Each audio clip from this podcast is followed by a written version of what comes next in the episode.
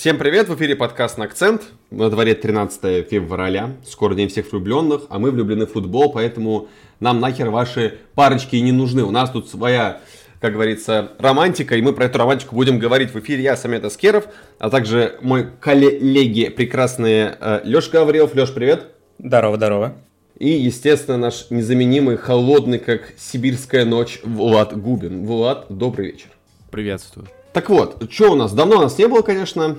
И наши любители, наши прекрасные три человека, которые нас постоянно слушают, извиняемся а, за то, что нас так долго не было. Я немножко выпал жизнью, а плюс был день рождения. Как-то я пропал, но зато за это время столько всего произошло, то что у нас как раз появилось прям поводов поболтать надолго. А, ну что, давайте тогда начнем с легкого такого. Я предлагаю вот о чем поговорить, ребят. Я тут, значит, после этой победы Челси в клубном чемпионате мира радовался целых 15 минут за Челси. Вот это прям достижение. Да. Порадовался красивой фоточки, там поугарал. Вот. И потом что-то, знаете, так комменты позалезал, так как обычно, поздравлять людей, там приятно же, все как, как трофей. Вот. И я прям вот заметил это резко, прям два лагеря людей, которые, с одной стороны, говорят, что это Рофлотурик нахер никому не сдался, причем это не только обычные фанаты говорят, это и эксперты говорят, что это пластмассовый кубок, как недавно написали, да. Не знаю, кто это сказал, но какой-то очень авторитетный журналист, кажется, это сказал, что это пластмассовый кубок, и вообще, пока там Челси радуется какому-то Рофу победе на Рофу Турике в этом Абу-Даби, там он Сити все подряд разносит, вот, и вообще это не стоит такого, это не повод для гордости, а другие говорят, что это просто вы завидуете, ревнуете, особенно фанаты Манчестер Сити, да, что вот как раз таки вы просрали, поэтому вы тут не поучаствовали, не выиграли. Вот. И у меня такая вот тема появилась для дискуссии небольшая, что вот эти все турниры, да, а, типа как э, Суперкубок Европы, там Суперкубок Англии, там Кубок Английской лиги, ну, Кубок Англии я не буду брать счет, тут турнир со статусом, с весом, как бы самый старинный турнир в мире, поэтому я не, не, не, не считаю неправильным нецелесообразным, как-то оскорбительным даже его вот в эту общую плеяду вплетать. А, вот они выглядят всегда очень странно. С одной стороны, вроде как говорят, о, кому они нахер не сдались, это лишняя нагрузка футболистов, это вот просто типа повод погребсти бабла, но с другой стороны, когда а, вот если бы Челси проиграл бы, то было бы столько поводов похуесосить столько поводов, типа, обосрать, сказать, фу, лошара, проиграли какому-то там Палмейрусу, а на победу реагируете так, типа, ой, что вы радуетесь, так так бы победили, всем было все понятно. Даже, э, это даже цифры показывают, что я помню, когда смотрел на ютубе трансляцию, там что-то в онлайне, учитывая, что это была бесплатная трансляция матча на ютубе, бесплатная, вы такое часто видите, ребят? Нет, не часто, думаю. То есть даже ничего пиратить никому не надо, пожалуйста, бери, халявно смотри, в хорошем качестве, причем прямой эфир без отставаний, прекрасно было все организовано. Э, там что-то было тогда в напике, кажется, около 500 тысяч, что ли, Э, то есть, э, ну, нельзя назвать, что вы вообще, ну, типа, это же международный турнир, да, клубный чемпионат мира, типа, звание чемпиона мира среди клубов, да, звучит же очень все пафосно и круто, а смотрит, ну, как будто бы столько же людей, сколько смотрит обычно матч Бернли-Ньюкасл. Скорее всего, даже там больше зрителей будет, чем на матче Бернли-Ньюкасл. Вот. И это подкинуло мне идея для размышления, что вообще значимость этих вот э, рофлатуриков, как их называют, пластмассовых кубков. То есть это, знаете, как выглядит как э, резюме, э, когда ты в резюме вкладываешь какой-то сертификат о прохождении каких-то онлайн-курсов. Вроде бы ты не особо там морочился, но повод повипендриваться же есть, что а я вот такие курсы закончил, хорошие, интересненькие. Вот я не просто такой хер с горы, я вот важная деловая персона. И то же самое, пожалуйста, Челси может выпендриваться, говорить, что а мы чемпионы мира. Вот-вот. Так что, и, и хер с этим поспоришь, по идее, да, на бумаге так и есть. FIFA же турнир организовывал, не какой-нибудь там Алибаба. Вот, поэтому вот вам такой вопрос, ребят. Долго я к нему подходил, конечно, сорямба. А, не мог сформулировать по-человечески, как обычно это я делаю.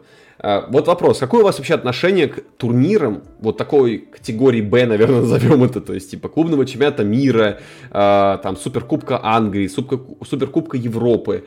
То есть это для вас то же самое, что, не знаю, кубок по рематч или что-то по, все-таки вы считаете это статусный турнир, на который нельзя так хер забивать? Слушай, давай начнем с того, что про бесплатные трансляции на YouTube, это, конечно, так-то оно вроде бы и было, но там есть парочка таких моментов. А трансляция бесплатно организовывалась для эм, достаточно большого списка стран, но это не самые большие государства, скажем так, наверное, где-то не самые очевидные. То есть, насколько я помню, официально а, для России, ну, по крайней мере, где-то вот за пару дней до начала КЧМ, э, по идее, FIFA должна была, не должна была показывать ни в коем виде э, эту трансляцию. По-моему, даже mm-hmm. если я ничего не путаю, Бельский делал же у себя, ну, как бы, комментировал это, первый матч полуфинала. Вот я полуфинал да, да. смотрел, финал я пропустил. И я помню, что он сначала включает э, ютубовскую трансляцию и тут же получает бан от какой-то конторы непонятной. Э, и фиг знает почему, вот, но в конечном итоге э, уже во втором тайме, по-моему, он все-таки запустил и, соответственно, как-то вроде все заработало. Э, в России, кстати, вещателя официального не было. Никто не купил права на клубный чемпионат мира. Ни ОКО, ни Матч ТВ, ни, прости господи, Миго ни даже РЕН ТВ и Первый канал. Хотя могли бы. Ну там, ладно, там Олимпийские игры, там там своих заморочек хватает сейчас. Ну да. Но, но касаемо вот таких вот э, второсортных, как иногда называют, турниров, давайте, вот моя личная позиция, во-первых, э, Кубок, он в Африке кубок, официальный, вот я подчеркну, то есть любой официальный турнир это все равно какая-то лычка, которую, не лычка, даже ачивка, ты ее получил, ты ее достиг. А, я, конечно, не, не видел, опять же, финал, не могу судить, как развивался матч с Палмейросом, но в полуфинале вот с Аль Хилялем, по-моему, они играли, и, ну да, хоть и Челси выиграл на классе, но, честно сказать, а, если бы у Аль Хиляля было, ну, чуть-чуть побольше скилла, ну, на самом-то деле, э, там можно было и подольше пободаться. Да и будем честными, Челси-то забил, Лукаку-то очень шальной гол забил. Там этот, э, ну господи, да. саудовский Марсело ему головой мяч скинул во вратарской, но он не будь дураком и забей, в общем-то, ну как бы, ну молодец. Э, повезло, повезло, молодец. Э, и вообще касаемо таких турниров, ребят, ну давайте так. Э, в любом случае, еще раз говорю, это достижение, какое бы ни было. Во-вторых, мы, опять же, мне кажется, на такие вещи смотрим в контексте того, что мы привыкли видеть э, турниры уровня там чемпионата Англии, чемпионата Германии, Лиги Чемпионов, где там прям вот бой не на жизнь, а на смерть идет. Но э, клуб, тот же клубный чемпионат мира это турнир ну, мировой, и он как бы не только для европейских клубов. И, допустим, ну тому же Палмейросу пободаться с Челси, ну извините меня, это дорогого стоит. Аль-Хилялю пободаться с командой уровня Челси тоже дорогого стоит. А прикиньте, выиграют. А ведь были же прецеденты, когда не европейские команды выигрывали этот турнир. И Коринтис, это достижение. 12 да. год. Да, и это тоже же достижение для этих клубов. И можно, конечно, 10 тысяч раз говорить о том, что, да, э, там, может быть, там, условно говоря, не играли в полную силу, там, европейской команды и так далее, но с другой стороны, блин, э, для того, чтобы подтвердить класс свой, ты должен и в таких матчах побеждать. Тем более, когда против тебя выходят достаточно замотивированные команды. И, э, ну, когда говорят о том, что, типа, вот ты правильно сказал, что если, как бы, Челси бы не выиграл в этом турнире, его бы все крыли благим и не очень матом. А как бы выиграли, да и пофигу получается. Но это логическое противоречие в данном случае. И тот же самый, простите меня, Кубок да. африканских наций. А, а чем он хуже чемпионата Европы? Уровнем команд? Да, безусловно, вопросов как бы нету. Но конкретно это континентальный турнир, который имеет... Это континентальный турнир, который имеет возможность посмотреть весь остальной мир. И, ну, для них это важно. И, опять же, тот же финал, который проходил, да, он был унылый. Он был вот прям скучный, да и, в принципе, там подавляющее большинство матчей Кубка Африканских наций были скучные. Но финал, именно вот после финального свистка, вот эти эмоции и прочее, блин, ребят, ну на это было приятно смотреть. Как они радовались, это как да. и всему прочему. Поэтому Давайте, ну, то есть, мне кажется, что не надо относиться так уж негативно, вот, а именно к официальным турнирам, которые, э, ну, действительно дают повод для трофеев, дают повод для радости болельщикам и так далее, и так далее. Вот э, с Кубком Англии, с Кубком Лиги я хоть и понимаю разницу, но у меня, допустим, есть вопросики определенные по Кубку Лиги, но хорошо, окей, это Англия, это их традиции, допустим, вот. Но, еще раз говорю, любой трофей официальный – это трофей. И уж там нравится нам это, не нравится, э, клубы должны подтверждать свой статус, в том числе в таких турнирах. Иногда, конечно, можно допустить, что тактически там что-нибудь где-нибудь как-нибудь там ну, подслить, в поддавки сыграть, назовем это так. Но на уровне внутренних турниров я еще это могу понять, в теории. Э, и где-нибудь на этапе там угу. 1.16, 1.32, я еще гипотетически это могу понять. Но когда у вас там турнир как клубный чемпионат мира из двух матчей состоит, ну, для европейской команды в данном случае, ну, там сыграть в поддавки будет очень странно. Будет очень странно не выиграть трофей. Так что любой трофей — это трофей. Ну, да, в принципе, все логично. Влад, есть что добавить? Да мне, пожалуй, нечего, действительно. Если ты участвуешь в турнире, если ты топ-клуб, то ты обязан побеждать в любом турнире, в каком бы ты ни участвовал. Вот, вот и все, вот настолько это просто. И неважно, какой статус этого турнира, если ты участвуешь, ты должен бороться за победу. Потому что у тебя такой статус. Мне кажется, что тут еще, наверное, знаете, на что вот такие рассуждения накладываются? На то, что, в принципе, футбольных матчей стало очень много для игроков и на клубном уровне, и на уровне сборных. И, ну, мы просто должны понимать, что для игроков это очень тяжело э, столько матчей да. вынести за это время. И, конечно, да, когда там на условном, там, в условном Кубке Лиги Английской, или на клубном чемпионате мира, или на Кубке африканских наций, да, господи, прости, господи, неважно, на каком турнире, э, ломается клубный игрок, какой-нибудь ключевой, то это скандал, боль и куча говна в медиа. Ну, этот вопрос должен решаться просто по-другому немного. Не в контексте того, нужен турнир или нет. Ну, то есть, как бы и в этом тоже, но здесь скорее вопрос календаря, вопрос нагрузок просто. Но это немножечко другая тема для разговора. Ну да, мне вспоминается, так заканчивая тему, мне вспоминается сразу, Влад тоже, наверное, помнит, а, как в 2019 году, когда Челси участвовал еще в Лиге Европы, когда они на бакинском финале обыграли Арсенал, я помню, что там неожиданно в мае вылез э, товарищеский матч в Америке, на котором э, получил травму спины, потом на год с лишним вылетел Луфтусчик. И он до сих пор не может вернуться в ту форму, которая был при Саре. И как раз тогда это обсуждали, вообще нахер этот матч был в, в Америке нужен. Ну там вообще был товарищеский матч, да. Вот, и даже Сари, помню, не скрывала своих эмоций, говорил, что вот это вообще нахер нам этот матч не сдался, типа, я вот поехал в Америку, нахера, вот, типа, чтобы потерять ключевого футболиста, потому что, ну, фанаты Челси точно помнят, что в том сезоне еще с живым Азаром, Жиру, там Педро был, а, там как раз очень неплохой сезон выдавал, несмотря на то, что команда играла, ну, явно не так круто, не так зрачно, но при этом всем там Лофтус-Чик был таким вот нынешним Маунтом. Типа вот свой человек с академии стрельнул, красавчик, и потом вылетел. Сейчас вот Маунт травмировался на финале КЧМа, и пока непонятно, потому что на награждении было видно, что он с гипсом на ноге как бы, да, празднует. И непонятно, сколько он вылетит, и, пожалуйста, сейчас Маунт вылетит, не дай бог, там на год, на, ой, не на год, на месяц даже, если вылетит, то у Челси впереди тяжелый календарь, там очень много разных турниров, там еще финал с э, Ливерпулем, кстати, еще один рофло-турик, да, такой вот. Но согласитесь, а, матч с, э, с Кубка Лиги с Ливерпулем-то по-другому смотрится, уже как, как принципиальное противостояние, да, хотя а, многим думали, он нахер турнир нужен, а сейчас такие, а нет, нужен Кубок Лиги, оказывается, да. Турнир Все нужен, сразу... пока ты не попал в финал, называется, или полуфинал. Да, да, да, да, то есть сразу типа, а вот надо Ливерпуль-то обыграть, даже не знаю, статус трофея, а вот то, что это Ливерпуль, вот надо их все по-любому выигрывать.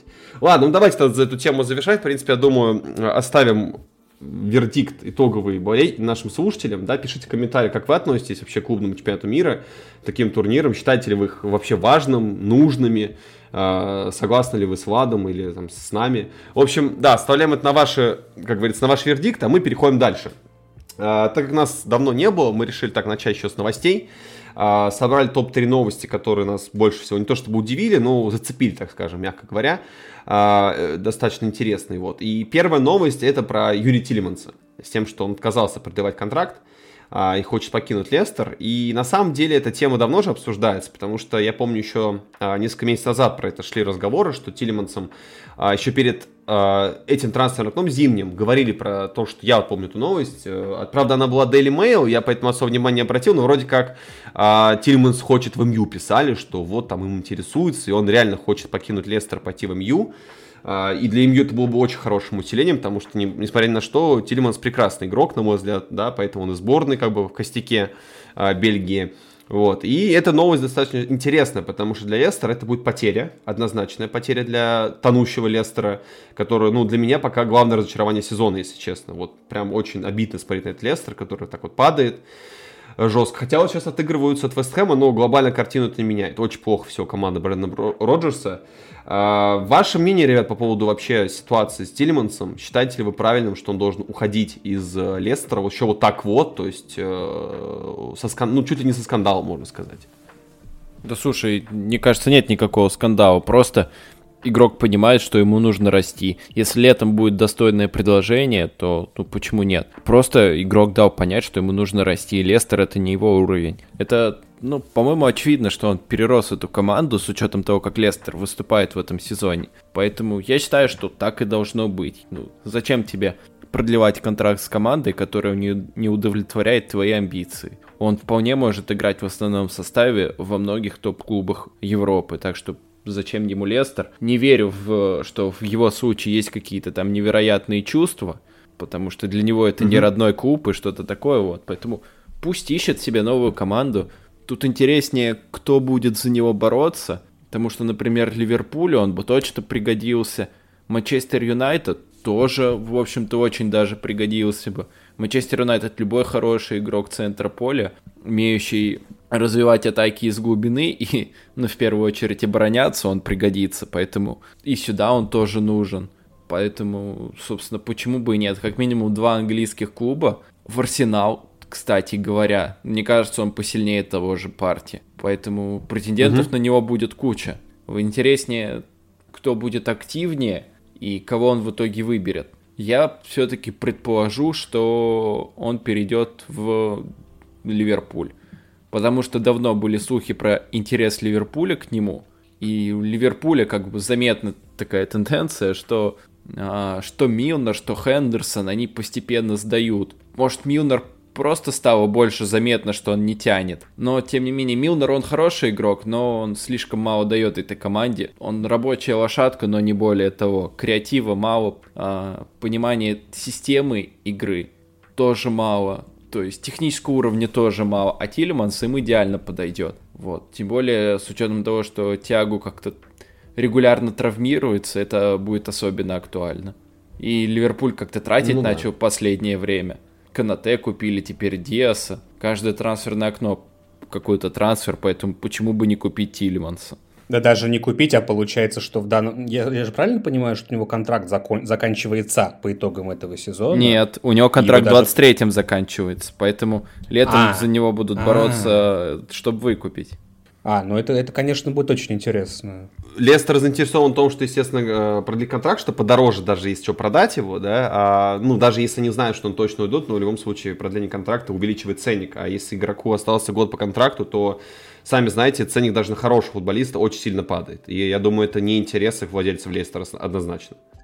Я тут же вспоминаю, как э, из Тоттенхэма уходил тот же Эриксон, Харри Кейн и так далее, когда вот один год остался, и все говорили, что ну вот надо уходить, и игроки давали понять, что надо уйти. Заканчивалось mm-hmm. все как-то, честно говоря, очень не очень. Но действительно, да, вот мы сейчас как раз пишемся в момент, когда матч Лестера и Вестхэма заканчивается, и Тиллиманс э, реализовал пенальти в этой встрече, собственно говоря, сравняв счет в конце первого тайма. Я не то чтобы очень много матчей Лестера вот в последнее время как-то это мне приходилось смотреть, но он действительно, ну, наверное, учитывая все травмы Лестера, которые сейчас есть, э, того же, простите, там, Варди, Джонс, я понимаю, что это другие позиции, но это тоже значимые игроки для команды. Тилеманс выделяется. Ну, это даже вот человеку, который редко следит за командой, это, наверное, будет трудно не заметить. И да. уход такого человека, ну да, это будет потеря. С другой стороны, мы тоже должны понимать, что мне кажется, что есть определенная связь с тем, что, во-первых, э, как не раз говорили, что английские букмекеры сейчас э, ставят на увольнение Брэндона Роджерса, ну, типа, что, скорее всего, его уволят из, Ливерп... Ой, из Ливерпуля, из Лестера. И, соответственно, как бы новому тренеру, который там придет и по-новому, скажем так, будет там пересобирать команду, там, может быть, Тиллиманс, ну, не то чтобы не пригодился, но вот, что это не впишется. Я, конечно, не верю в это. Мне сложно такое представить, но я думаю, что Тиллиманс тоже прекрасно понимает, что в нынешнем Лестере уже на данный момент он ничего не получит. И да, ему надо уходить, пожалуй. И его будет классно увидеть и в Ливерпуле, и в МЮ, да где угодно, в принципе. Может быть, даже за пределами Англии. Я думаю, что если владельцы Лестера э, не повторят ошибок руководителей МЮ и того же Тоттенхэма, то они денежек заработают на этом, и как бы и игрок, что называется, не останется в обиде. Очень хочется верить в это к сожалению, пока реальность последних годов показывает, что, блин, не все так хорошо в этом плане бывает. Ну, у Лестера вообще заточка идет на коммерческую старающую всегда. Об этом э, я помню, очень давно читал интервью и разборы Лестера, и там написано было то, что как бы да, Лестер а, он в последнее время стал таким, знаете, претендентом на топ-4, вот на топ-6 даже, да, вот, и постоянно эти последние два сезона, то, что они под конец вылетали из четверки, да, оказывались в Лиге Европы, это по ним било, но с другой стороны, клуб был заточен всегда на, коммерч... на продажу. То есть и их трансферная политика показывает, что, знаете, вот для меня Лестер это как Порту. То есть ребята, которые ищут таланты, потом их продают очень дорого. Там, и, пожалуйста, вам в свое время это был Drinkwater за бешеные деньги продан, да, потом Морес, потом Магуайр. То есть э, они славились дорогими продажами, и поэтому у них это всегда все хорошо получалось. Поэтому для стратегии клуба, возможно, такая невыгодная продажа Тилеманса это проблема. А, потому что это, возможно, какие-то имиджевые риски будет нести с собой, да, то, что другие клубы видят, что у них там не все так ладно, и можно будет разбирать Лестер направо-налево. А с другой стороны, Лестера самому как команде, надеюсь, сейчас, а, учитывая, что Тилеман сейчас ну, в топ-3 лучших игроков Лестера в сезоне точно входит, а, опять-таки, на мой субъективный взгляд, статистику не смотрел, свечку не держал. Это большая потеря для Лестера, и ты правильно сказал про то, что вот придет новый тренер, если Роджерс уйдет, скорее всего, реально Роджерс скоро уйдет, потому что, ну, видно, что клуб деградирует при нем. Он не, не может вылезти из этого, то, в чем попал. Вот. А, это знаешь, как вот было с, когда мы обсуждали ситуацию с Сульшером и Роналду, что вот когда тренеры многие, да, вот говорили, спрашивали тренеров, что вот типа, а, помните, у Раньеля спрашивали, что вот вы, многие говорят, что проблема МЮ из-за того, что Роналду пришел. И он так усмехался, говорил, что да блин, да мне дайте Роналду, я его впишу как влитого, типа это вообще не проблема. То же самое с Тилемансом. На самом-то деле, если бы он остался в Лесте, пришел бы новый тренер, я думаю, нашел бы роль для такого футболиста, который ну явно выделяется на фоне всех остальных э, чуваков из команды Лестера. Да, поэтому с точки зрения игрока, да, ему пора расти дальше. С точки зрения э, команды, да, это потеря. Но это футбол, это бизнес, тут так всегда все устроено, поэтому никогда не бывает супер гладких переходов, когда ну, спихнули очень хорошего футболиста, и команда не потеряла. Ну, такого никогда не бывает, come on. То есть, всегда это было, есть и будет. А, ну, Лестеру лишь... Каутиньо. Ну, знаешь, Каутиньо скорее я бы назвал исключением из правил, хорошим исключением из правил. А, и не сравнивай, все-таки, мне кажется, не совсем уместно сравнивать Ливерпуль и Лестер.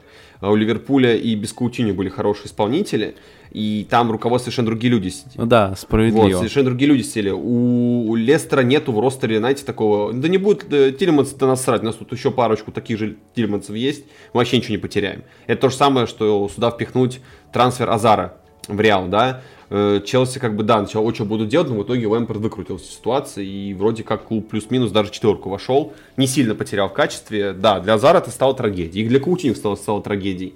И правильно Леша вначале сказал, напомнил другие примеры, когда, а, ну, даже Эриксон, да, ушел, и для чувака не так все было гладко, хорошо в Интере, да, там вплоть до того, что тренеры говорили открыто, что он уйдет, что он нам не нужен в открытую. А для футболиста любого это удар, когда тренер публично заявляет, что мне этот парень не нужен. Ну, это пиздец. Ну, это реально пиздец. Психологическое давление огромное. А, но если футболист хорош, конечно, за него будут бороться. Естественно, за него бороться и требовать скидочку. Говорят, типа, ну, раз вам он не нужен, нам он нужен. Ну, подешевле мы его возьмем. То есть так дела не делаются, мне кажется, в открытом футболе. Я думаю, сами это прекрасно понимаете. А знаете, ребят, что символично? Э, мы как раз вот э, заканчиваем обсуждение Тиллимансом, и вот я краем глаза смотрю на матч Лестера и Вестхэма, и на 89-й минуте меня... Э, Тиллиманса меняют, он уходит с поля. На 92-й минуте Лестер пропускает гол, и ничья 2-2 сейчас идет. Символично. Да, мы прям, прям так хорошо пишемся. Нормально, да. А, ну и последняя новость, которая нас удивила, и дальше она раскроется во всех, как говорится, вкусах, всех чертах, как настоящее хорошее вино. А, новость про то, что МЮ, как бы мы уже давно знаем, что они интересуются разными специалистами на следующий сезон, и там много фамилий всплывало. Сейчас возникла фамилия Луиса Энрике. А, и лично я не знаю, как к этому относиться, потому что с одной стороны, это человек, который никогда не тренировал за пределами Испании. То есть он тренировал а, Барселону, потом пошел как это он, он Рому тренировал? А, Рому, тут, простите, пожалуйста. Не тренировал в Англии, ладно, вот так скажу, так будет правильнее. А, и у меня всегда в этом плане, ну, есть небольшое подозрение. Хотя, опять-таки, никто не сомневается в уровне мастерства Луиса Энрике, и при нем действительно сборная Испании, та же на мой взгляд, ну, поднимается с колен, так скажем, да, вот из того кризиса, который не образовался, а, и за смена поколений и так далее и подобное. Но я думаю, это не надо рассказывать слушателям. Они и так, в принципе, ну, сборная Испании на суху всегда, поэтому, думаю, они даже, в зависимости за кого они болеют, думаю, в курсе вообще, что там происходит, плюс-минус. А, у меня какого-то отношения к этой новости особо нету, но в контексте МЮ и их политики, их вообще менеджмента это выглядит опять-таки странно. Еще нужно, тут вопрос возникает дополнительный. Это хочет Рангникова позвать, либо это тот другой хочет позвать. А, этот человек э, вообще останется Рангник, будет ли он работать напрямую с Энрике.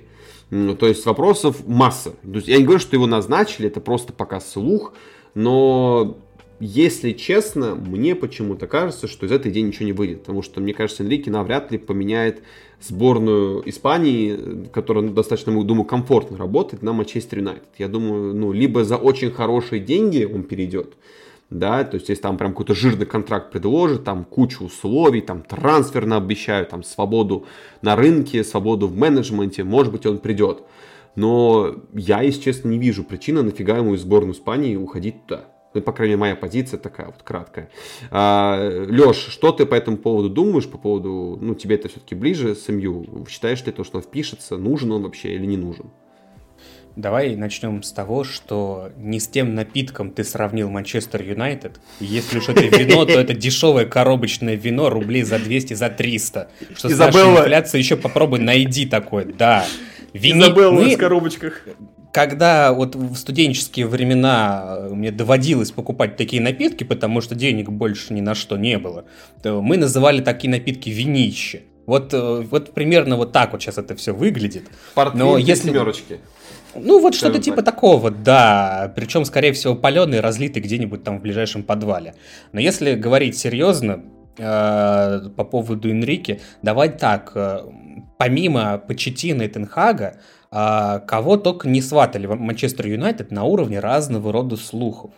И это в нынешней ситуации с Юнайтед абсолютная норма. Потому что, давай напомним опять же и себе, и нашим слушателям, что Ральф Рангник приходил как временный человек.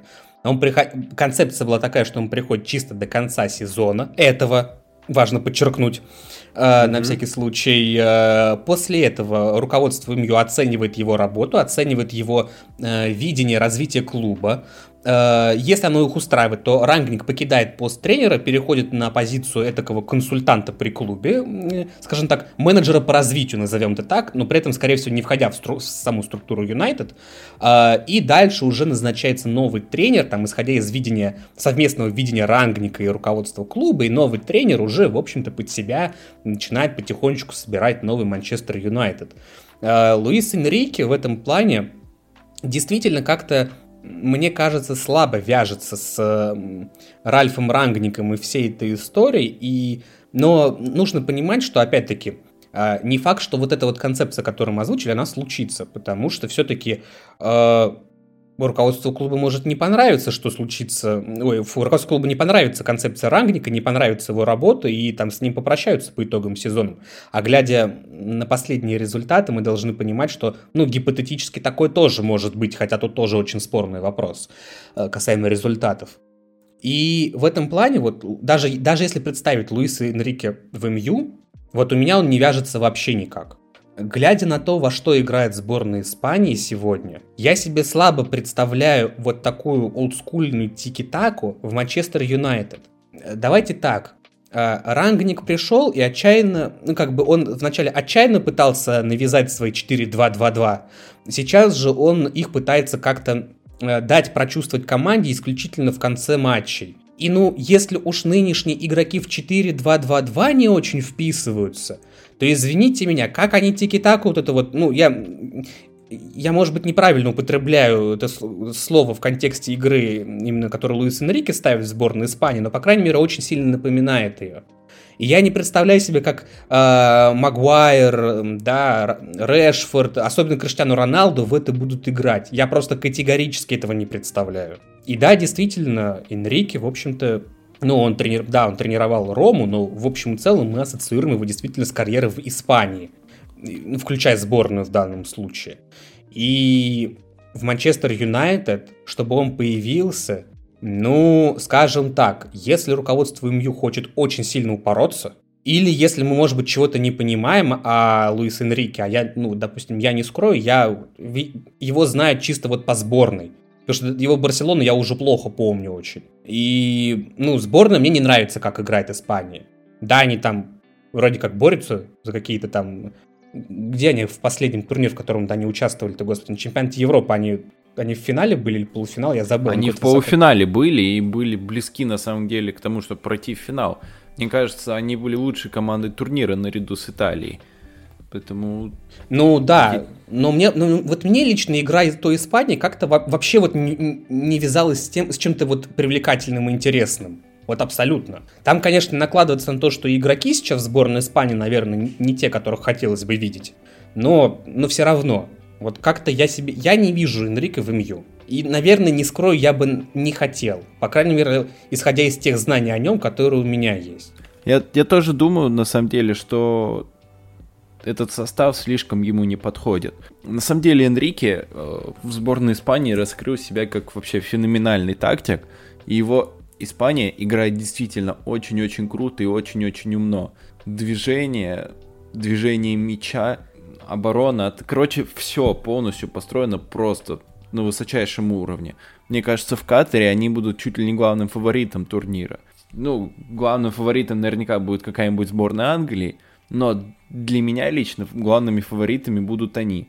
И я думаю, что они в финале будут точно. Вот. Но, тем не менее, э, действительно, состав МЮ слишком неподходящий, а сборная Испании Энрике отсмотрел что-то в районе 60 футболистов там при нем играли, при том, что он не тренирует там огромное количество времени, сколько он, по-моему, три года, что ли, могу ошибаться.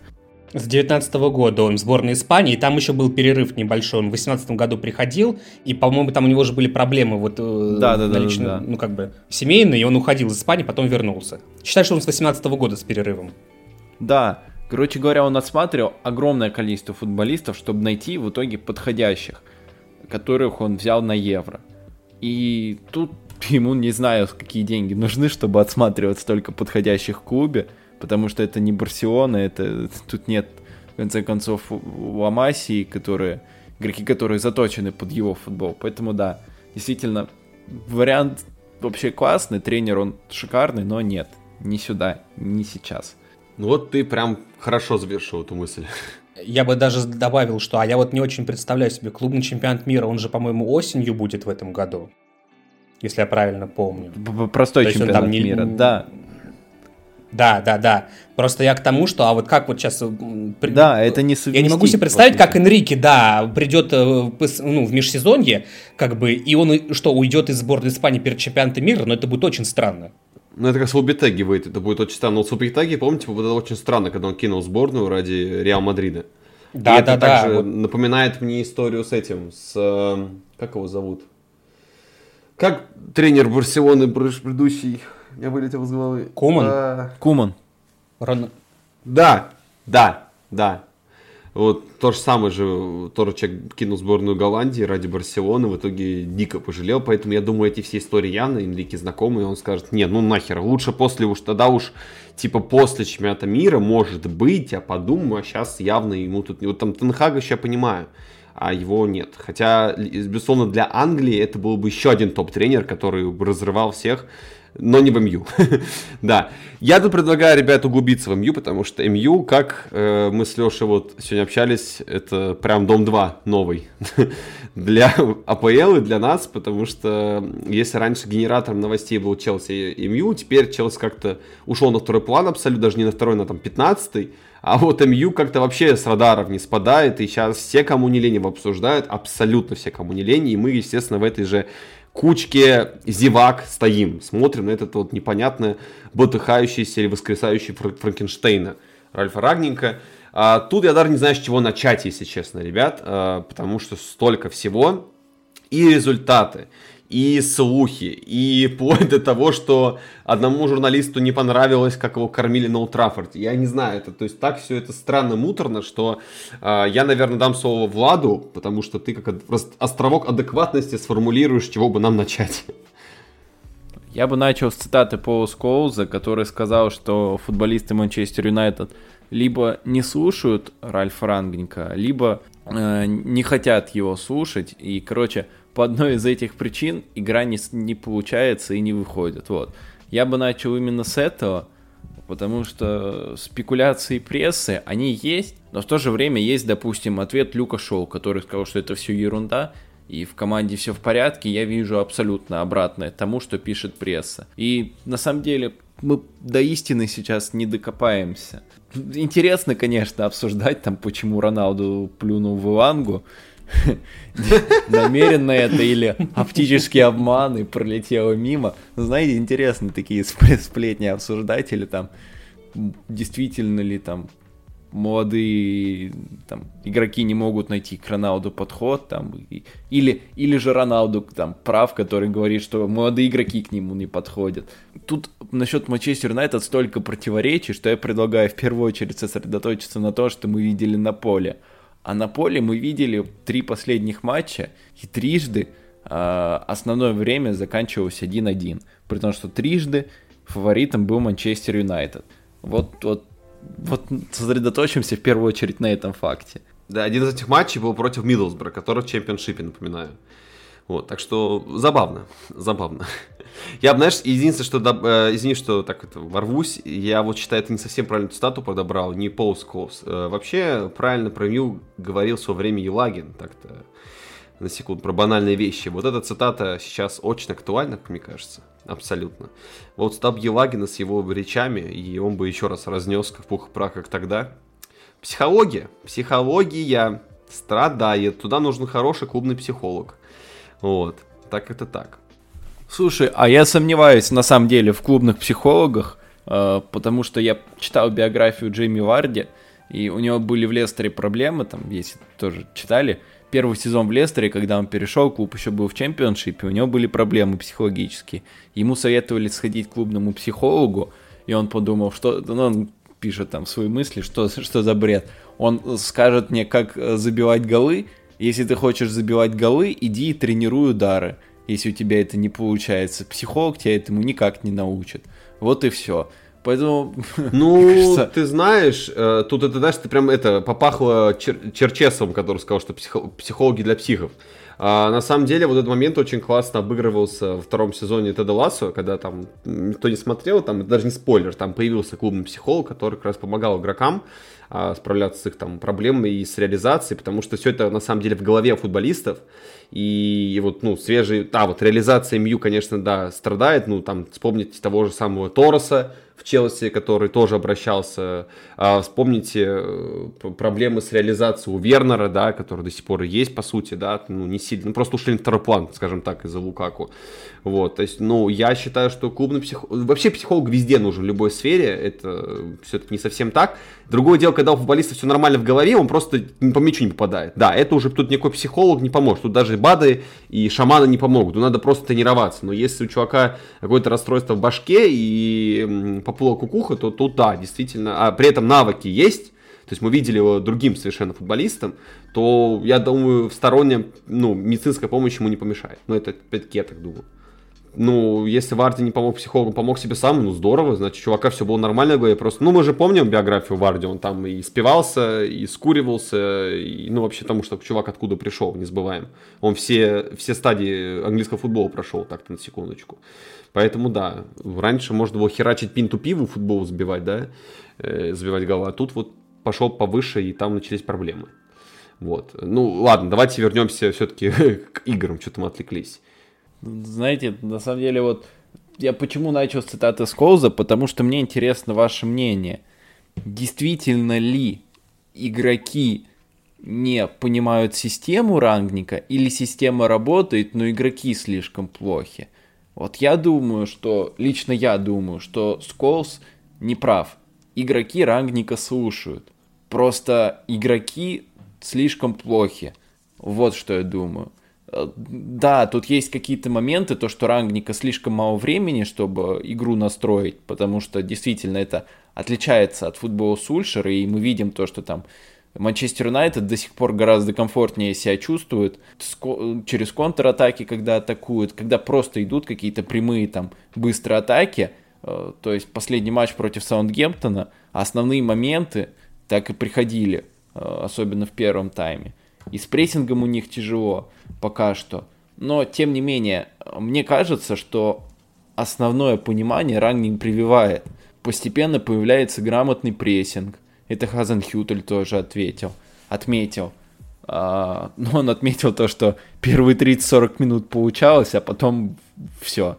То есть игроков есть понимание, и они что-то стараются, но они просто это не вывозят. Вот вы как, согласны, или вы думаете, что скорее игроки просто забивают на рангника и вообще-то состав там мирового уровня? Я бы вот э, сказал в контексте, после, опять же, последних трех игр, которые выдались не самыми, наверное, впечатляющими, хотя, хотя нет, наверное, допустим, матч с Миддлсбро был очень впечатляющий в контексте количества моментов, которые Манчестер Юнайтед создал и не реализовал в конечном итоге. И вот я, допустим, вот э, говоря о матчах с Миддлсбро, Бернли, Саутгемптон, не знаете, я на что внимание обратил? Вот матч с Миддлсбро, Юнайтед 90 минут хреначит поворотом соперника. Ну, вот это тот матч, ну это матч, в котором просто вот, ну не повезло, откровенно говоря. Окей, хорошо, едем дальше. Э, матч с Бернли. Команду хватает, ну, где-то примерно минут на 50, на 60 активных атак. После этого команда сдувается, откровенно говоря. Матч с э, Саутгемптоном. Первый тайм Манчестер Юнайтед присутствует, Второй тайм Манчестер Юнайтед отсутствует полностью. Вот я на самом деле тоже считаю, что Рангник очень, как, как бы так сказать, Рангник прошел несколько стадий уже в Манчестер Юнайтед. Первый, он заходил таким генералом на коне, махал шашкой, говорил, ну все, 4-2-2-2, ща как, ща как начнем просто вот фигачить. А, суровая реальность ему очень быстро охладила пыл, и дело даже не в медийном возмущении, которое вокруг Юнайтед создавалось, а мы должны, опять же, помнить, мы, по-моему, в каком-то из подкастов говорили про это, что британские медиа, им даже повода не надо для того, чтобы на ровном месте создать какую-то бучу. Просто да. из ничего. И мы должны тоже всегда, когда мы обсуждаем все вот эти вот слухи, инсайды и прочее, мы долж, должны этот контекст тоже учитывать. И даже нынешний вот этот вот сериальный такой вот, э, э, сериальная составляющая вокруг МЮ, э, она возникла именно на фоне вот этих вот ничьих последних, которые были, ну, ничьи поражения, соответственно. Э, в середине января было поспокойнее, кстати говоря. То есть там единственное были в контексте ну, по поводу трансферов и все. В начале января была эта буча в конце декабря. То есть мы видим, что когда у Юнайтед с результатами не все в порядке, начинается вот эта вот шумиха. Но возвращаясь к теме с игрой, э, действительно, вот Рангник прошел стадию, что он не может сразу с наскоку натянуть свое видение на игроков, и он стал адаптировать потихонечку это все. Первое ключевое изменение а, это то, что, ну, Юнайтед де-факто сейчас играет в некий, некую смесь 4-2-3-1 и 4-3-3, как мне это видится. То есть вроде бы все то же самое, но один опорник зачастую э, поднимается к Бруно Фернандуш и, в принципе, уходит в атаку. До этого это был Фред, а сейчас Фред после э, отбора на у них там чемпионат мира уже, по-моему, матчи были тоже сейчас вот в перерыве, и он вернулся с ковидом. Сейчас это делает Пакба, поскольку он вер... Э, восстановился наконец-таки от травмы, и вот сейчас эту позицию закрывает Пакба. Мактомин остается единственным опорником. Это на самом деле нововведение рангника. А Сульшер до этого такого по большому счету не практиковал, насколько я помню его игры. И это дало результат, потому что Юнайтед в атаке стал действительно смотреться интереснее. Стало как-то побольше комбинационности. Опять же, тот же матч с Миддлсбор, посмотрите, там, бы, там далеко не все были вот такие вот, скажем так, рядовые навалы и закидушки наперед, что называется. Бей вперед, игра придет. То есть этого было не так уж и много, хотя ну, и присутствовало. А, но пока что это единственное изменение, которое более-менее работает. Прессинг, да, Влад правильно сказал, что видно, что игроки пытаются в него, но не хватает их физически на весь матч. И в итоге сейчас игру Юнайтед можно, по сути, предсказать по шаблону. Начинается вот эти вот там 4-3-3 слэш 4-2-3-1, играем так один тайм, отчаянно пытаемся забить хотя бы один гол, а лучше больше. А во втором тайме смотрим на то, насколько у нас хватает силы. В этот момент Юнайтед, как правило, пропускает. И Рагник такой, так, ну ладно, хорошо, переходим на 4-2-2-2. И он снимает, соответственно, одного опорника, выпускает еще одного игрока в линию атаки непосредственно, и вот как это было, соответственно, в последнем матче с Саутгемптоном, Поль Пакба и Бруно Фернандеш по факту такие вот, ну если угодно, опорники. И это, кстати, стало хуже. Да, да, и вот я как раз таки вот к этому и хотел подвести, что это не работает абсолютно. А, и давайте как бы тоже будем честны откровенны перед самими собой. Если бы у вас работал эм, коллективный прессинг и все бы играли, ну в конце, в конце матча я имею в виду в контексте МЮ, если бы у вас работал коллективный прессинг и вы бы все там а, отбирали мяч на половине поля соперника и пытались бы играть компактно, может быть в теории это бы еще сработало. Но когда у вас уже нету сил, откровенно говоря, Юнайтед выдыхается, это прям видно под конец игры уже. Ну даже к середине, ну, к середине второго тайма это видно. И у вас опорники это Бруно и Пакба, ребят, ну это очень странно. Я понимаю, что у Рангника один раз прокатило вот такое вот давление, по-моему, это было в матче с Вестхэмом, если я ничего не путаю как раз-таки. То есть там тоже они перешли на 4-2-2-2, и вот там в конце матча, собственно говоря, гол они свой забили. Я сейчас могу ошибиться, но, по-моему, это был Вестхэм. А сейчас это не работает. И я вот для себя тоже не могу ответить. Это Рангник пытается додавить, когда нет сил это он пытается привить 4-2-2-2, что называется, вот на поле, что, ребят, хотя бы давайте там по 20, по 25 минут будем играть в конце матча по этой схеме. У меня нету тоже ответа. Я вижу, что Рангник пытается работать. Он не спешит, он очень осторожничает в этом плане, прощупывает возможные варианты. На данный момент пока видно, что идеи Рангника целиком и полностью реализоваться не могут в нынешнем составе по крайней мере, не с нынешним уровнем физической подготовки. Наверное, ну, психологическая составляющая тоже сказывается, учитывая все эти слухи и прочее. Ну, не может это не влиять так или иначе. Плюс там какие-нибудь ЧП происходят у игроков. Опять же, передаем привет Линделеву и Санчо с их трагедиями, которые были у них в жизни. И в этом плане, ну, а, ну, опять же, прости господи, Гринвуд тот же самый, я думаю, что в команде дико охренели со случившегося. Это тоже вряд ли там они, после того, как Гринвуд ушел, они там шампанское открыли и отмечали это. Ну, сомневаюсь, что такое было. То есть, ну, все это сказывается. И, ну, вот такая вот серия, что у Юнайтед сейчас три ничьих, две ничьих и одно поражение. При всем при том, что по большому счету э, поражение в кубке от Миддлсбро это второе поражение при рангнике. Всего угу. лишь. Что как бы, наверное, намекает о том, что, ну, ну, да, нам не нравится сейчас, как играет Юнайтед, но определенного рода результат, пусть и минимальный, он все-таки пытается достигать. А вот знаешь, у меня такая мысль возникла еще, пока вот ты говорил, э, задумывался о том, что если брать, опять-таки, даже, ну, зная банальные вещи про футбол, не опираясь прям конкретно на игру Манчестер Юнайтед, то если смотреть то, что они упускают это преимущество, особенно во втором тайме, при, обычно, да, вот последний матч так и было, а, обычно как делает тренер? И если он понимает, что его команды хватает там на там, условно 50-55 минут какой-то интенсивной игры, и потом они даже включают режим такого вот энергосбережения, то обычно тренер выпускает на поле футболистов, точно заменяя по тем позициям, да, где надо освежиться. А если посмотреть то, какие замены делает Рагник, то они всегда какие-то, на мой взгляд, хаотичные. Ну, как хаотичные. То есть они, может быть, по ситуации, тут можно сказать и про уровень мастерства людей, которые выходят на поле, и про то, как они влияют на игру. Тут можно это подвести с разных сторон. То есть, с одной стороны, можно сказать, что вышел чувак на поле, ему не дали нормальной тренерской установки, но я не думаю, что Рагнер такой человек, который выпускает людей, типа, ну на, побегай, типа, мы этот 1-0 выигрываем, по-любому мы же не можем пропустить гол. Такого уже не может быть, да, то есть я не думаю, что так это работает. А, и это каждая позиция по отдельности. Про центр вы много говорили, да, там, там беда бедой. А, еще вспоминаем про атаку, да, то, что там за три матча нанесено 64 удара по воротам. Всего, по сути, три гола.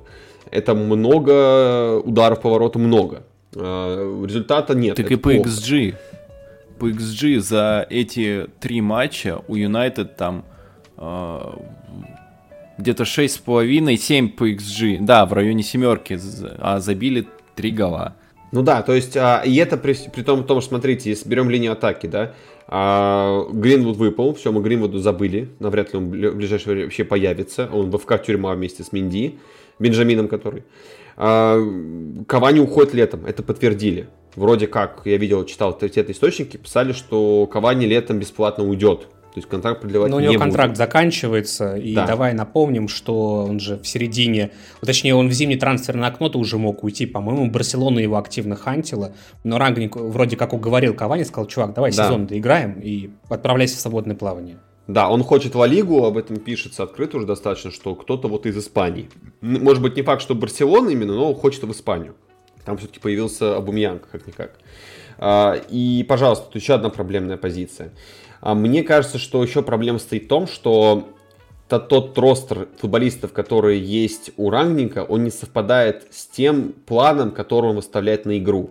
То есть я не буду повторять ваши слова, то есть вы все прям подробно, Леша особенно рассказал, просто вот именно опираясь на качество футболистов. Да, понятное дело, шумиха шумиха, это давление на любой топ-клуб оказывает. Вспомните, сколько было проблем у Челси, когда они там не забивали, или там проигрывали, теряли очки, тоже там давление было колоссальное. Потом еще Лукаку вылез, вообще было очень весело. А, Мне кажется, что проблема а, Рангник стоит в том, что он пытается построить какую-то игру, и это хорошо, что он пытается наконец-таки построить какую-то игру. И даже его хейтеры говорят про то, что начинает какая-то, от- какие-то отголоски командной игры появляться, что не выезжает за счет мастерства индивидуального. Но мы же сами про это говорим, что он временный тренер. Разве временный тренер должен заниматься тем, что строить игру? В моем понимании кризисный менеджер, а я так его и вижу кризисным менеджером, он должен собрать все, что есть, все ресурсы, и выжать из них максимум за короткий период. Это вот идеальный кризис-менеджер. Там, доброе утро, пожалуйста, Тибрюс. Доброе утро, не знаю, там, кто-то, кого еще можно привести пример. Много примеров, на самом деле, есть. А, вот я таким и видел изначально Ральфа Рангника, что это человек, который придет, всю шумиху уладит, всех неспокойных успокоит, кого надо подбодрит, и они вот до конца сезона просто спасут сезон, там, дойдут до максимально возможного места, попадут там в Лигу Чемпионов, допустим, да, и все. Потом придет новый тренер, и под него будут вести и закупки, и под него будут вести все остальное. А, я не понимаю этого. То есть, э, с одной стороны, как бы да, это несочетаемые штуки. С одной стороны, хорошо, что чувак пытается внести свою философию в команду, но с другой стороны, come on, если ты не будешь тренером в следующем сезоне, а нахера строить какую-то глобальную игру, выстраивать вот эту схему на полсезона, которую уже как бы постоянно часики-то тикают, матчи все меньше и меньше становятся, а потом придет другой чувак, и вот тут опять вопрос, если его подбирает рангник, да, типа как своего сменщика, а он сам пойдет в руководство клуба, да, потому что я читал, а сейчас тоже очень много комментариев от экспертов, что они не хотят, э, они считают, что Рангнику не надо оставаться в МЮ по окончании сезона. Они говорят, что его надо у- увольнять, нафиг, все, убирайте его с команды, он тут нахер не сдался. Если он кого-то под себя подберет и под эту схему, то есть у него, если в голове такая стратегия, что я сейчас поставлю там 4-2-2, ой, 4-4-2 схему поставлю, и придет чувак, который в этой схеме хорошо шарпает, он просто добьет. Типа он поставит фундамент, а тот чувак уже будет наращивать кирпичи. Игроками, схемами, тактиками, там, чем угодно, пожалуйста. То да, но если придет другой чувак и скажет, так, давай по новой, Миша, все хуйня, и будет все снова выделывать, то, ну, блин, это же для футболистов тоже, во-первых, большое, ну, как бы, непонимание. Они полгода играли так, полгода играли так, а теперь вот давай с новым тренером по-другому играть. И как это будет, я не понимаю. То есть тут нет такого вот конкретного вопроса вам, просто это вот моя мысля по поводу МЮ вообще в целом, именно игровых моментов, не слухов, не скандалов, не интриг. То есть это выглядит какое-то перепутье. Как-то, Ну, короче, давай сами... непонятно. Смотри, Самет, это касаемо... Я, я быстренько, чтобы мы уже больше на Юнайтед не останавливались. А, Первый момент. Вернемся опять же к тому, о чем мы уже говорили. Концепция прихода Рангника была как раз-таки не в его кризис-менеджментности, а в том, что это чувак, который, вот, как ты сказал, уже под конец делать, попытается сделать базу, а дальше уже как бы будет вот эта вот надстройка идти. Я Мгм. понимаю возмущение того же Скоулза и других вот этих вот э, комментаторов Sky Sports и же с ними, бывших игроков Юнайтед, э, о том, что им не нравится, как играет Юнайтед сейчас, не нравятся там те результаты, которые получаются. Блин, да никому не нравится. Но хорошо, человек приходил по другую совершенно схематозину. Рангник не кризис-менеджер. Это было понятно с самого начала. Ну, не было на рынке доступного, видимо, кризис-менеджера, который бы Юнайтед, руководство Юнайтед устроил в этот момент. И опять-таки, даже приход кризис-менеджера, я напоминаю, хорошо, он пришел, поставил игру, вывел, дали там в Лигу Чемпионов, прости господи, или просто там не обосрались, а дальше что? Дальше опять заново все перестраивать. И вот эта постоянная, постоянная возня, Юнайтед в этой возне находится уже черти сколько. И, ну, блин, а надо ли? что называется. По идее, сама кон- абстрактная концепция с рангником выглядит неплохо. Этим вот дальнейшим вот как бы надстройкой. А то, что не нравится там Сколзу и прочее, я думаю, здесь еще сказывается такой фактор, что рангник для них совершенно чужой человек. Вот это как бы, ну, не, не британец, не манкунианец, вообще как бы к, к АПЛ не имеющий особо никакого отношения. Что-то там, да, в Германии, в других клубах построил с этими Редбулами. Ну, молодец, хорошо, как бы, да, и, и, и сиди там. Мы тут в Англии сами, что называется, как бы у нас тут свои есть. Еще кого найдем? Мы же Юнайтед, ёпта. И поэтому рангник, мне кажется, не котируется в этом плане в Англии, и отсюда в том числе такой негатив. Ну, он обоснованный, но вот это опять же, да, надо понимать, что есть, ну, как бы, обоснованный негатив, а есть контекст этого негатива. Вот мне кажется, что на контекст надо тоже внимание обращать и не забывать про него. Дай бог, чтобы у Рангника получилось это все. Э, пусть там хоть как-то Юнайтед доиграет уже этот сезон. Ну, понятное дело, что он потерянный уже абсолютно полностью. Э, дай бог там, да, пройти одну восьмую Лиги Чемпионов от этой Атлетика неща... гребаной. Вот, уже будет достижение. Там, да, я уж там про борьбу за четвертое место уж не знаю, как пойдет. Вот. Э, ну, хотелось бы, конечно. Но, блин, давайте попробуем теперь по этому вектору пойти, что называется. Иначе все эти метания... Мне кажется, что если сейчас Рангника уберут по итогам сезона и поставить чувака, скажем так, с абсолютно альтернативным э, Ральфу видением, я думаю, что все игроки Юнайтед скажут, да ебить твою мать, затрахало.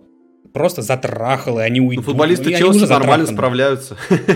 Э, ну, Слушай, мне кажется, что после того, как все менялось э, с Мауринью на Сульшера, с Сульшера на Рангника теперь все меняется, а там, в принципе, костяк-то игроков еще помнит Жозе, Жозе Марина, Йозе Марина, точнее. Угу. И, в общем-то, они повидали уже тоже немало.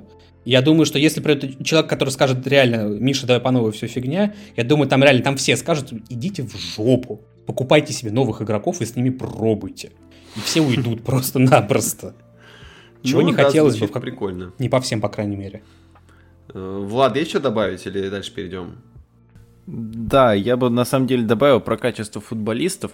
То, что, да, допустим, мы действительно много говорили про центр поля, то, что нет достаточно хорошего оборонительного полузащитника и нет достаточно хорошего полузащитника, развивающего атаку из глубины.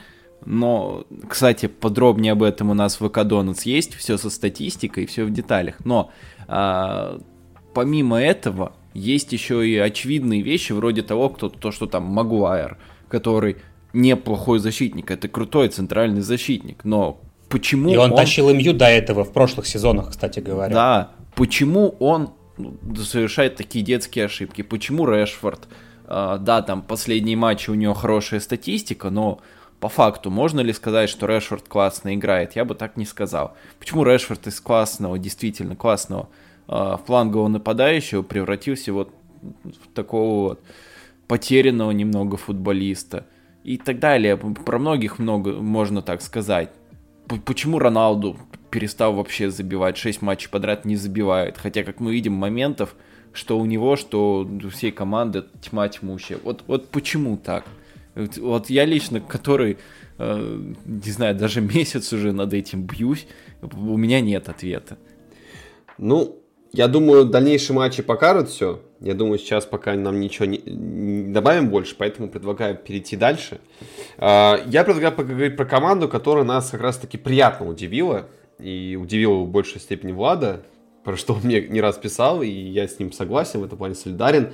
Это Саутгемптон, который ну, реально можно выделить, сказать, что команда недели, потому что сначала победа на Тоттенхэм, потом еще ничья с Манчестер Юнайтед. И я прям поражен, на самом деле. Это вау. С одной стороны, то, что у святых как каждый сезон какие-то качели происходят, такие вот, то они прям полное говнище, а, то они как команда из чемпионшип играет, то они прям играют супер круто, особенно с топорями у них бывают какие-то прям невероятные матчи. Но сейчас пока все нормально. И я бы хотел на ней так вкратце остановиться. Ну, я бы вкратце, но да позволю здесь Владу начать, наверное, потому что Влад э, был впечатлен последними играми э, вообще Саутгемптона, и я думаю, готов много чего хорошего сказать про команду Хассельгютера. Я думаю, я начну с той цитаты, которую я уже говорил, про то, что Хазенхютель сказал то, что Манчестер Юнайтед был неплох в прессинге первые 30-40 минут, потом у них не получалось. Я думаю, он про себя, наверное, он ну, сказал это все очень корректно и так далее, но я думаю, про себя он это все говорил с такой усмешечкой. 30-40 минут, ха-ха. Посмотрите на моих ребят. Да, потому что его Саутгемптон наконец-то э, выглядит по-настоящему здорово.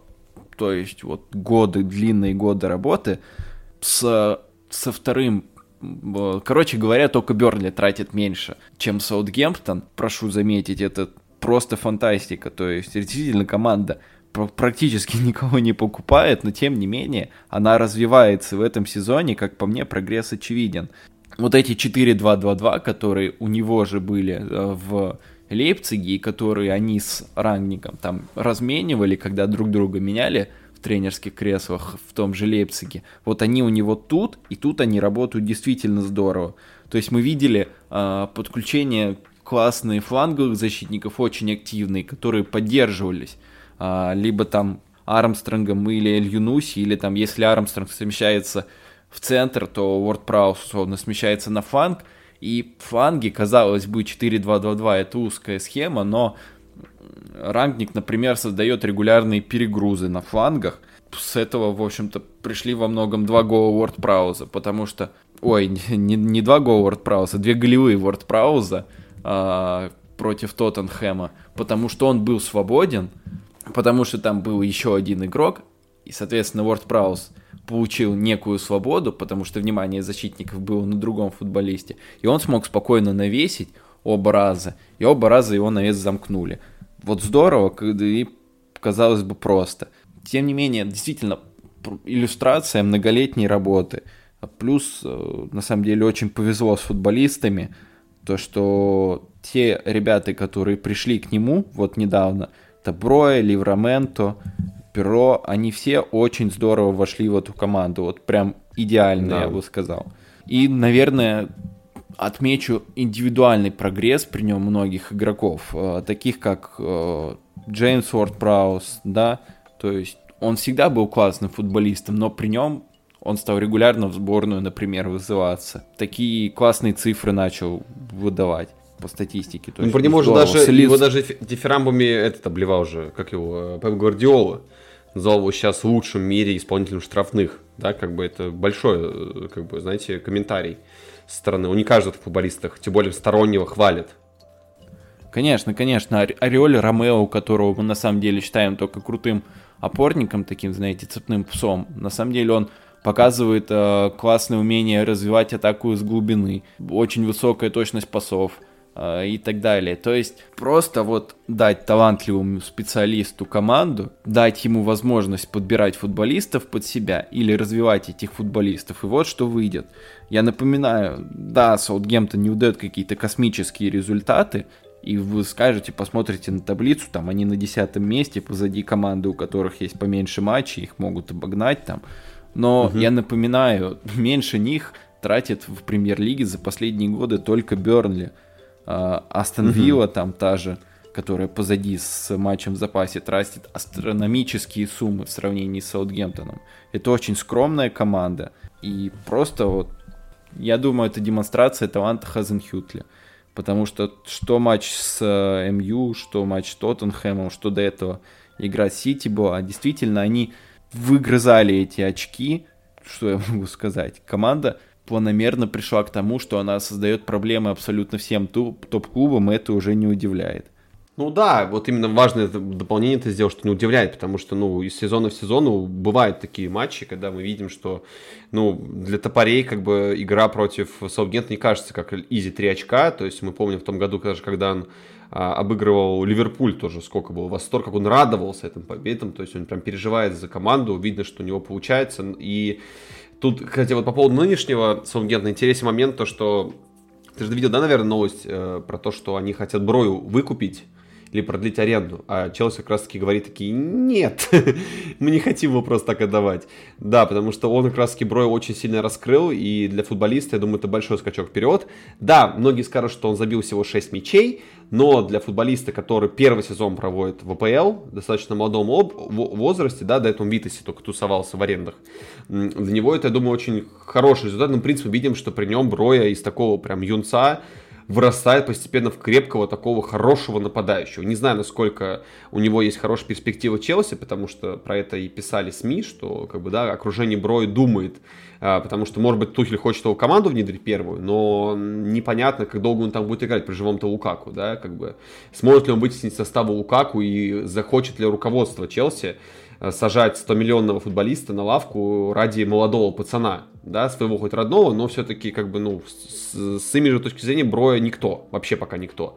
А, я думаю, Разель Хютер будет прям бороться и отстаивать от того, чтобы либо как-то перешел он сразу, как Ливераменто, да, перешел там с правом выкупа, либо продлить аренду, может быть, для футболиста, да, потому что вот в нынешнем составе Саутгемптона он прям очень хорошо выделяется, и я за него безумно рад. Ну, не только как воспитанника Челси, но в целом а, он прям стал хорошим дополнением для команды.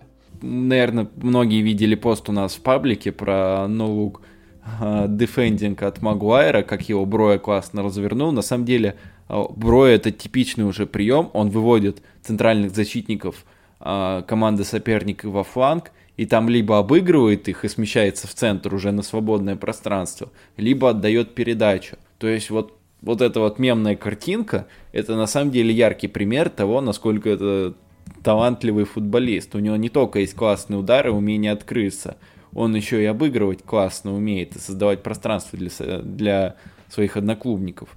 Поэтому, если честно, я бы вообще не думая взял бы его вместо Лукаку, вот вообще не думал бы ни о чем. Я, я так считаю. Я немножечко в завершении про святых э, поскольку тоже мне довелось э, посмотреть два последних матча с Тоттенхэмом и с, ну, и с МЮ, само собой, я смотрел. А, два заключительных небольших момента. Ребята, вот, у, что самое мне больше всего понравилось у Саундгемптона, это то, что у них прям очень виден характер. То, как они выгрызли матч с Тоттенхэмом. И когда Конте там, когда был счет 2-1, там прикладывал палец к рту, типа, а, тихо вы там, блин, тихо. Да, и тут же молча Саутгемптон закатывает две банки. И, ну, справедливости ради Тоттенхэм мог, конечно, ничего вытащить, но там не засчитали гол, по-моему, вполне справедливо, кстати.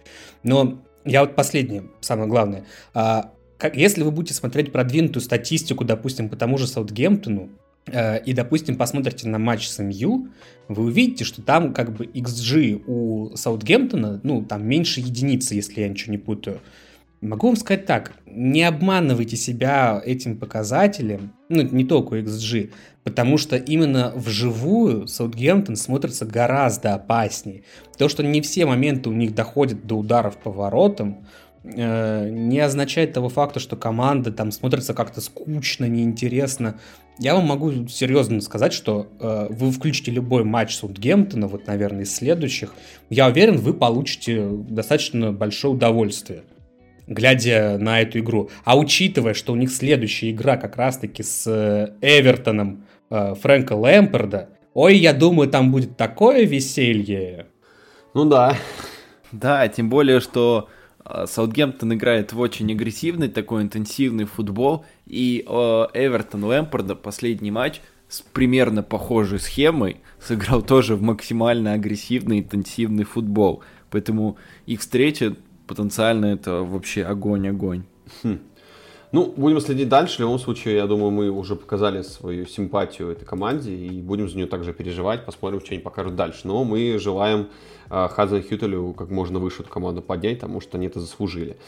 Но поговорим про другого тренеры про другую команду, поговорим давайте про Эвертон, потому что, да, вроде как материала еще не так много, не так много Лэмпорта матчей с Эвертоном провел, но, мягко говоря, ситуация там веселая, потому что у них сначала была разгромная победа над Брэнфордом в Кубке Англии, да, такой дебют, потом какой-то прям абсолютно провальный выезд к Ньюкаслу, и потом вот на днях победа над Лицем а, у себя дома, очень уверенная победа, Опять Лэмпорт э, громит Бьелсу, в разных командах он это делал, продолжает делать, да, прям это уже любимая его традиция стала, так скажем.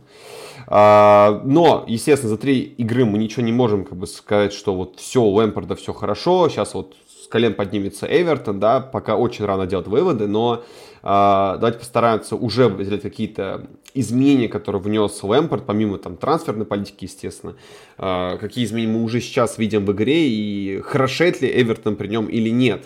Вот это очень важный тезис, который нужно поднимать, потому что э, вдруг все не так однозначно. Единственное, что я могу сразу сказать, если люди там не особо смотрят за играми Эвертона, не следят, просто вот так для галочки я вам скажу. В последнем матче 90 минут на поле провел Донни Вандебек. Еще стал MVP матча это уже о чем-то должно говорить. Это уже такой колокол, и вот как в меме было с Гомером Синсоном, The Enders не, вот просто колоколом по улице надо ходить и херачить, потому что парень реально сыграл и сыграл хорошо, и это прям преображение пацана, и если э, это не хороший старт в АПЛ, а я подмечу, что это старт в АПЛ, по сути-то, да?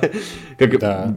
Да, потому что, ну, мы мало его, по сути, очень видели в МЮ, больше видели его на скамеечке, и я уже видел мемы от фанатов МЮ, где там, грубо говоря, а, сфоткана скамейка МЮ, и там написано «Вернись, пожалуйста, я по тебе очень сильно скучаю». Это при том, что перед тем, как, э, собственно говоря, были первые матчи Лэмпорда, а когда стало известно, что помимо Ван Дебека переходит еще и Дели Алли, появились мемы о том, что Донни Ван Дебек вновь будет полировать скамейку, просто теперь под другим игроком. Так да, что, да, да. но пока доказывает обратное, к счастью. Да. А, ну давайте тогда вкратце поговорим про Эвертон. А, Влад, какие у тебя впечатления от команды Фрэнка Лэмпорда в последних матчах? Можешь ли ты их похвалить, за что ты можешь их поругать? В общем, я думаю, у тебя есть что сказать по поводу Эвертона. Слушай, если взять последние два матча, то впечатления противоречивые, потому что они выиграли 3-0 проиграли 3-1. Вот, вот идеально, вот слово прям подходит под ситуацию. А так, я начну с того, что команда забила 4 гола со стандартов за 3 матча при Фрэнке Лэмпорде. Кто-то скажет, что это совпадение, я так не скажу, потому что, э, да, они забивали там это, угловые, но анализировать их довольно сложно. Я, если честно, пока не располагаю таким большим количеством времени, чтобы сесть, отсмотреть все угловые, там, при Бенитосе, при Лэмпорде и сделать умозаключение. А, извините, но я не настолько обладая хорошей памятью, чтобы помнить все угловые при Бенитосе и делать выводы. Вот. Короче как говоря... Же так, Влад, а, как же так? Какое упущение, Угловые Влад, мне анализировать что? сложно. Да, Самет, ты извини меня. Вот перед тобой Ладно, больше всех раз прощаю. Двойка карандашом. Спасибо. Я исправлюсь. Но а, на штрафных, например, я заметил уже очень интересные розыгрыши, которых я не видел при Бенитосе. То есть, э, казалось бы, простой штрафной, да, там идет, просто навешиваешь, но нет, футболисты Эвертона сначала разыгрывают мяч между собой, и потом, продвигая его на несколько метров вперед, они навешивают. И тогда футболистов Эвертона на линии мяча оказывает, оказывается куда больше. То есть э, очень грамотная, наигранная комбинация. Было ли это придумано при Бенитосе или сейчас это привнес Лэмпорт? Это просто как один пример. Вот, я не знаю. Но Лэмпорт в Челси последний его там, э, последний сезон его, который он не полный, команда в основном отлич... от... отмечалась тем, что она была очень хороша при стандартах. Позиционно все было плохо, зато при стандартах вообще было все шикарно. И тут опять приходит э, Я то перебью тебя, и... оттуда же пошел знаменитый мем про Zuma Airlines же, потому что при нем как раз таки очень много забивали головой, и забивал, допустим, Зума очень хорошо, и Рюдигер. Да, да, да. Тут, тут, об, об этом и речь. То есть я не считаю, что это совпадение. И это первый момент, который я отмечу. А второе, что я хочу сказать, то что Лэмпорт пока находится в поисках. И если он там, условно, тому же Саутгемптону проиграет 3-0, это абсолютно нормально, потому что он пока ищет.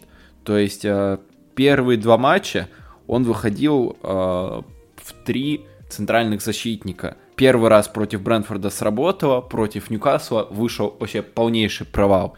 Ноль креатива, еще и в защите дыры бывали. Против Лица он поменялся, он вышел по 4-4-2. Вообще удивительно на самом деле, потому что у Эвертона плохо заходили матчи с Бенитосом, с двумя центральными полузащитниками. А тут Эвертон выдал чуть ли не лучший матч сезона. И поэтому пока Лэмпорт в поисках. Но про матч с Лицем я хочу сказать то, что этот Эвертон запрессинговал лиц, перепрессинговал лиц и перебегал лиц.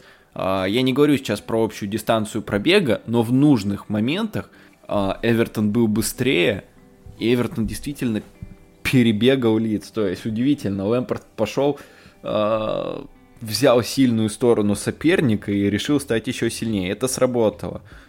То есть... Я бы даже пока... немножечко вклинился в этой ситуации, и знаешь, вот я тоже смотрел матч с лицом, я два предыдущих не глядел, но насколько было видно вот на поле, насколько игрокам лица тяжело банально выйти из обороны в атаку.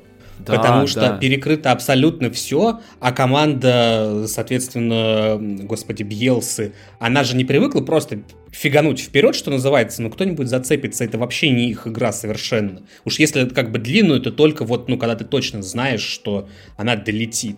Как, ну, насколько я вот ну, вижу игру Бьелсы. И, ну, было видно, что, да, действительно, ты прав, Эвертон просто сожрал. И как у них еще сил хватило на весь матч – э, передаем привет Манчестер Юнайтед. Но угу. это просто так прям жесть. Извини, перебил, продолжай, пожалуйста. Да, ты на самом деле очень по делу добавил. Я, наверное, к выводу подойду, то, что Лэмпорт подошел с очень свежими идеями. Он внедрил э, ту же схему с тремя центральными э, в Эвертон, и против Брентфорда это смотрелось здорово. Да, Самет говорил то, что он на Гасперине э, во многом смотрел, пока отдыхал. Ну, какие-то элементы действительно были. То есть а, элемент, опять же, схемы а, в матче против Лица мы увидели вот тот же максимально интенсивный прессинг, который сработал. И опять же, схема уже другая, 4-4-2. Он, у него есть варианты, у него есть наработки уже, он пришел с готовыми идеями, и это здорово. И я бы на, на самом деле еще про Вандебека бы добавил, потому что так. мне кажется то, что про него много говорили, то что вот он должен играть только на позиции Бруно Фернандеша в центре поля, он не может. Вот он вышел в паре центральных полузащитников, был абсолютно везде и был лучшим игроком матча. Скорее вопрос к тренерам, как его использовать. Э, ну а так, Лэмпорт молодец, и я смотрю на Ирисок уже позитивно. У вас есть, есть еще какие-то мыслишки, что они могут вылететь, или тоже так? скорее со знаком плюс. Э, я бы сказал так, что на самом деле, учитывая, как сейчас нестабилен Эвертон, мы понимаем, да, абсолютно ты, Влад, правильно говоришь, что в поисках все идет. Я не знаю. Для меня, вот учитывая, опять же, их грядущий календарь, э, мне кажется, что они там э, могут понарастерять столько очков, что как бы это не стало критичным. То есть, ну, для понимания, вот мы говорим о том, что в эти выходные они играют с Саутгемптоном. Дальше игра с Сити. Потом, ну, хорошо, они э, в Кубке играют с Боромом Вудом, который, опять же, из нон-лиги, если я ничего не путаю, и стал там одним из героев, в общем-то, Кубка Англии. Э, это будет, наверное, неправильно говорить о том, что это нельзя учитывать, потому что такие команды как раз-таки зачастую все силы-то и выжигают, учитывая, что они выходят просто умирать на поле. И после Борома у них Тоттенхэм, Потом э, Вулверхэмптон, который тоже команда весьма и весьма интересная, но я думаю, что мы о ней в следующем подкасте поговорим или в одном из следующих. Угу. И дальше уже там идут другие матчи, ну, середины марта, и плюс у них там три перенесенных игры, еще Берли, Ньюкасл, Лестер. Я, я не знаю, на какие даты их перенесли, если честно. Но факт в том, что ближайший календарь э, Эвертона, он очень и очень сложный. И если даже Лэмп... Здесь в данном случае, мне кажется, что не все будет зависеть от Лэмпорда, очень много будет зависеть в контексте борьбы за выживание от э, соперников, насколько сильно они будут терять очки. Э, учитывая, что Бернли, в общем-то, не взлетел, скажем так, хотя у них еще куча матчей в запасе была, Бернли не взлетел, откровенно говоря. Э, Норвич пока тоже не очень как, ну, как-то непоня- непонятно смотрится. Там только вот видно, что Ньюкасл пока прям активно выгрызает себе все, что можно за выживание. И про Ньюкасл, я думаю, тоже надо будет как-нибудь отдельно поговорить, учитывая, что у них три победы подряд. Э, но это я, скажем так, закидываю удочки на следующий вам подкаст, чтобы вы оставались с нами. Э, но в данном случае Эвертон, скорее, мне кажется, заложник ситуации. Если Эвертон, ой, фу, если Лэмпорт найдет ключи какие-то, которые вот помогут здесь и сейчас, что называется, хотя бы за какие-то голы зацепиться, как в случае со стандартами, вот то, что ты, Влад, отмечал, мне кажется, что это все-таки действительно лэмпордовское. Вряд ли это э, игроки такие при Бенитесе, Бенитес их научил, но при Бенитесе они показывают, что это не умеют. Ну, вряд ли такое было. Поэтому я думаю, что в этом плане Эвертон может еще зацепиться за очки, но календарь у них тяжелый. Мне кажется, что они будут их скорее терять, и очень сильно все будет зависеть от их прямых конкурентов. Это да. И я вообще вот завершая всю эту мысль по поводу Эвертона, могу сказать так, что Я буду только рад, если увижу, что вот то время, сколько Лэмпорда не было в футболе, а все-таки достаточно долго его не было в футболе, давайте на чистоту. А, я, да. если увижу в нем какой-то резу... ну, рост, потому что вот смотря, допустим, того же Аллегри в э, Ювентусе, мы видим, что как бы, ну, чувак немножко подустарел. А, когда мы видим как бы молодых тренеров, мы понимаем, что им нужна постоянная практика. И если все верить э, там, информации СМИ, верить вообще тому, что говорил сам Лэмпорт, и что действительно он то время, сколько его не было, а, в футболе, да, после увольнения из Челси, вот сколько им клубу он отказал, да, как минимум там два точно подтвержденных есть, э, да, источника, что он отказывал до этого нескольким клубам, в том числе Норвичу отказывал, если не ошибаюсь, еще кому-то отказывал, сейчас не скажу так сходу, кому он отказывал. А, в общем, я к тому, что чисто за Лэмпорт я буду рад, что он не потратил время зря, и мы видим, как человек растет, учится на своих ошибках и достигает успехов. И в том дальнейшем для него как бы не было такого, что вот он пришел в Эвертон, это стало для него шагом назад. Да, либо же он там стагнирует. Вот э, очень грамотно пока мы отметили то, что вот про стандарты, да, и это видно было и в Челси, что, да, вот в свое время, если вы помните, когда он пришел в Челси, в Челси пришел там такой дяденька, как Джо Эдвардс, который, если я правильно зову имя, а, который как раз был тренером по стандартам, он хотел даже переманить его в Эвертон, но он остался в Челси. А, мы видим, что он растет, я за него просто безумно рад. Вот и все. И я хочу, чтобы он рос дальше, как тренер, чтобы не только в Эвертоне достигал успехов, что а, он затнул ты всем хейтерам, кого, кто называли его там плохим тренером и считали, что он там просто по блату попал в Челси в свое время. В общем, как-то так. Вот для, моя завершающая мысль такая. Я надеюсь, что у него все будет хорошо. Я, я подписываюсь под каждым словом. Вот. А, ребят, еще какие-то темы хотите обсудить сегодня? Слушай, у меня, у меня буквально тут на пару минут э, я хотел бы сказать про классное выступление Ньюкасла. Все-таки у команды три победы подряд. Давай. И я бы просто хотел добавить э, про то, как Эдди Хау меняет эту команду. Э, угу. То есть команда, да, мы видим изменения в атаке, Трипьер там забивает, но я бы в первую очередь отметил то, что команда стала куда надежнее в защите. Хотя, казалось бы, Ньюкасл это вообще ужасная оборона, там просто катастрофа. Но нет, стало гораздо лучше. Что для этого нужно было? И как Эдди Хау это изменил? А, первое, это Жуэлентон, вот этот горе-нападающий, над которым все смеялись, превратился в восьмерку бокс-то-бокс при Эдди Хау, и оказалось, что он выигрывает э, огромное количество единоборств, и что он очень хороший один в один. Не только в, атак, в, в атакующем плане, то есть может обыграть, но и сам классно обороняется.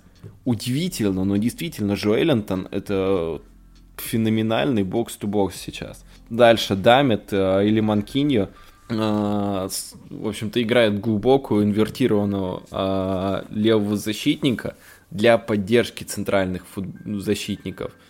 Да, это очевидно слабая зона, и кто-то из них постоянно смещается и играет довольно-таки глубоко.